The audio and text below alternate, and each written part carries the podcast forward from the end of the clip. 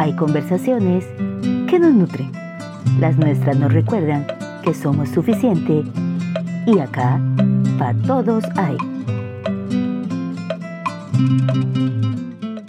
Ya concluyendo el tercer mes de este proyecto de Pa' Todos Hay Ale, capítulo 12. Tres meses, Mili, el tiempo pasa volando. Pero muy contentas de estar una semana más compartiendo. Este tema me gusta, ¿sabes? Ajá.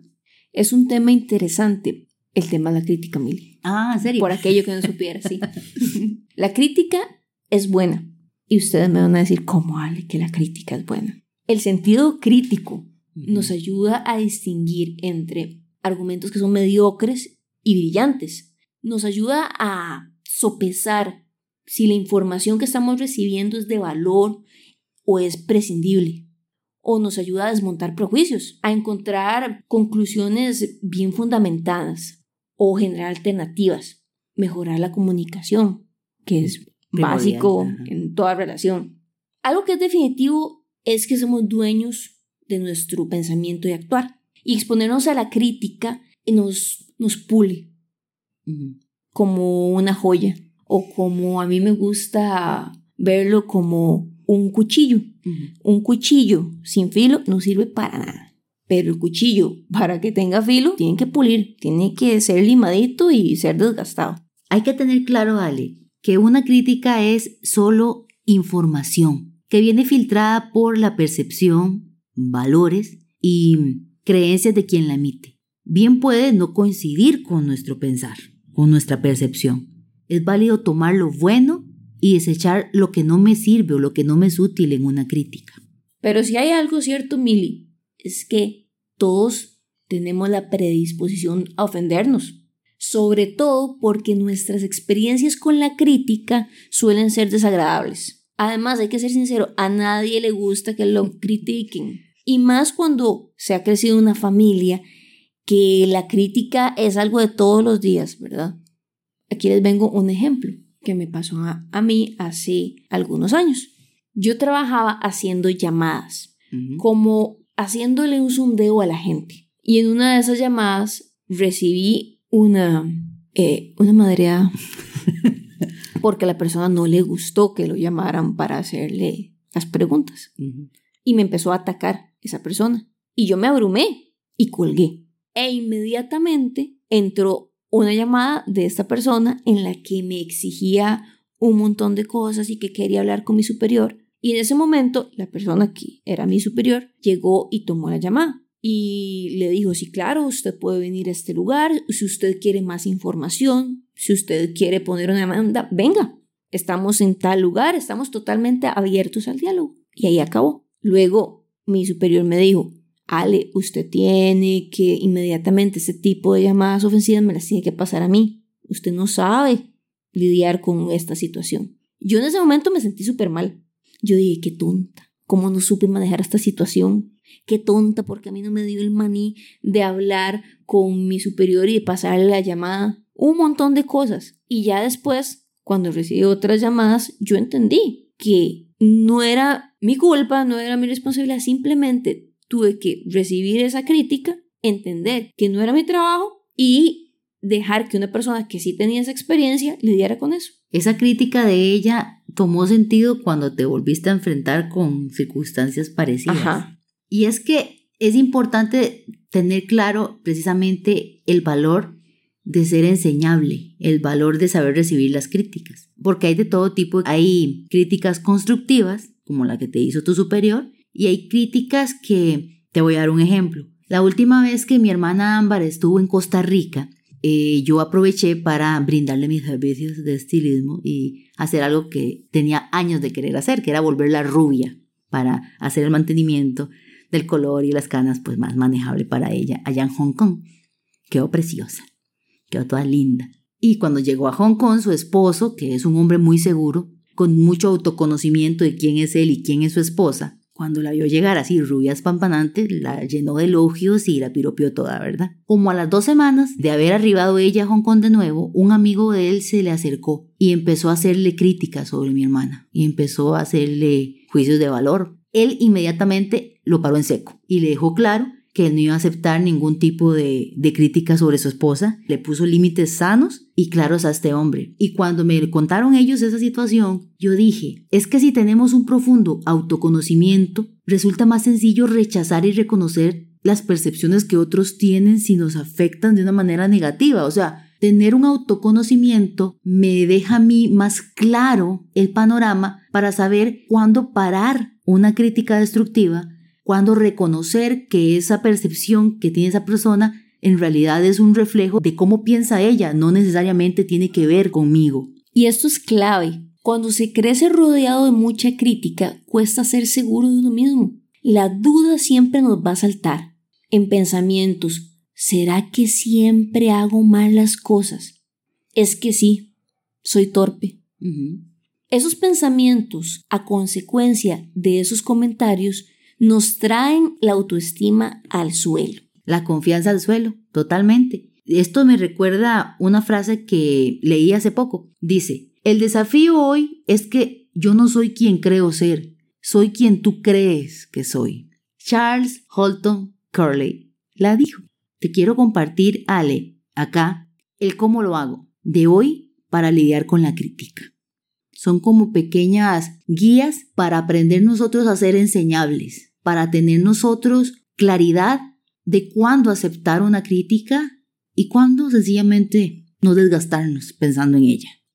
Ocupamos enfoque, ocupamos autoconocimiento, que ya lo mencioné un poquito.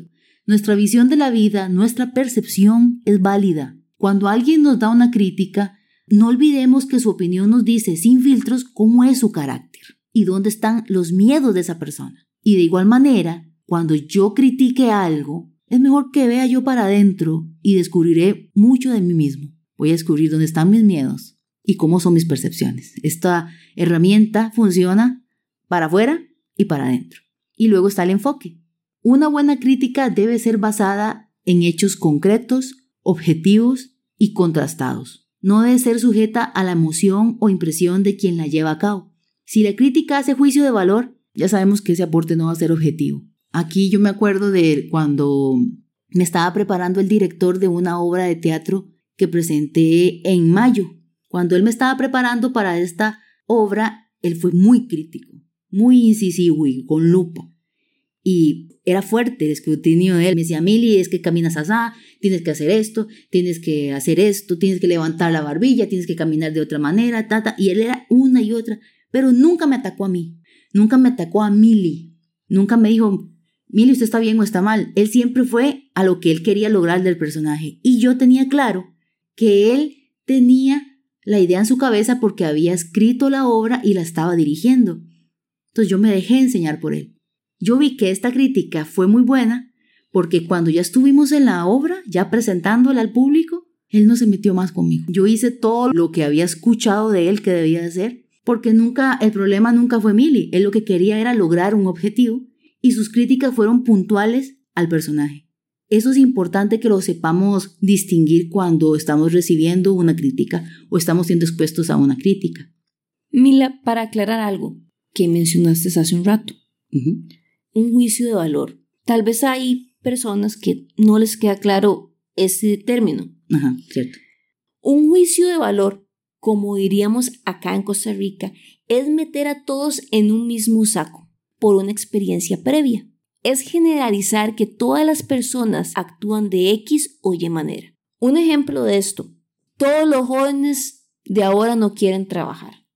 Y uno sabe que no es así. Hay muchos jóvenes muy esforzados a pesar de su entorno, etcétera, etcétera. No importa la generación. Piensa, dale, que las críticas globales, culpabilizadoras y generalizadas no son dignas de ser consideradas. Ahora, por último, es importante, las críticas se toman según de quién vienen. Si estás emprendiendo, es mejor escuchar aportes de un emprendedor que esté donde tú quieres llegar y no de alguien que nunca se ha atrevido a hacer nada en su vida. Algo que para mí es importante recalcar de lo que acabas de decir, Mila, es eso de las críticas se toman de quien vienen. Esto es un gran filtro, el cual nos ayuda a ahorrar algo muy valioso, tiempo, y no desgastarnos en pensar en esas palabras. Así, si la persona no es referente para nosotros en ese tema, en esa área, es más sencillo descartar esa crítica porque no nos aporta nada. Exactamente, Lito. Y por otro lado, te hablo a, manera personal, yo valoro mucho a quien me critica de manera directa, que me critica de manera clara. También agradezco mucho cuando alguien me hace ver detalles que yo había pasado por alto, porque la crítica constructiva es un vistazo a la excelencia, cuando quien la da es alguien que se ha ganado nuestro respeto y alguien que nos, nos ama o nos valora lo suficiente como para atreverse a hacernos una crítica. Porque cuando usted conoce bien a alguien, conoce su carácter y sabe que tal vez no es alguien de, de atreverse a hacer comentarios, que llegue y se atreva y te lo haga, en realidad es porque le importas, en verdad es porque quiere que tú mejores. Y eso se tiene que valorar. Tenemos que ser personas con un corazón enseñable. En esto de la actuación, yo he visto que me ha servido mucho aprender más y crecer más como actriz porque yo soy enseñable. Y he visto cómo personas que no tienen ese corazón sencillamente se estancan y no brillan todo lo que podrían brillar y no ayudan al, conjunto como podrían haber ayudado si tuvieran una disposición más favorable a recibir la crítica. Espero que les guste este tema y que se las deje rebotando en la cabeza y que usted se piense y se pregunte, ¿cómo soy yo con la crítica? ¿Le, tengo miedo? ¿Me aplasta la confianza? ¿O la veo como una oportunidad de mejora? Nos hablamos la próxima semana. Chao. Hay ideas, frases o palabras que nos generan preguntas o nos llevan a respuestas, porque quedan ahí en nuestra cabeza rebotando cual bola en una cancha de juego. Esta es nuestra sección, te la dejo picando. La psiquiatra española Marianne Rojas Estapé dice, el 90% de los escenarios catastróficos que nos imaginamos jamás suceden. A menudo dejamos ir oportunidades o las echamos a perder por desgastarnos suponiendo historias que nunca ocurren. La otra semana hablamos de cuando sobrepensamos. Te la dejo picando.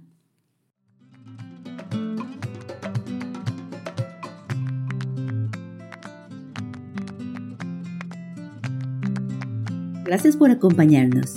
Nos encontramos la próxima semana. Te recordamos que en Instagram y Facebook somos Identidad para Todos Hay.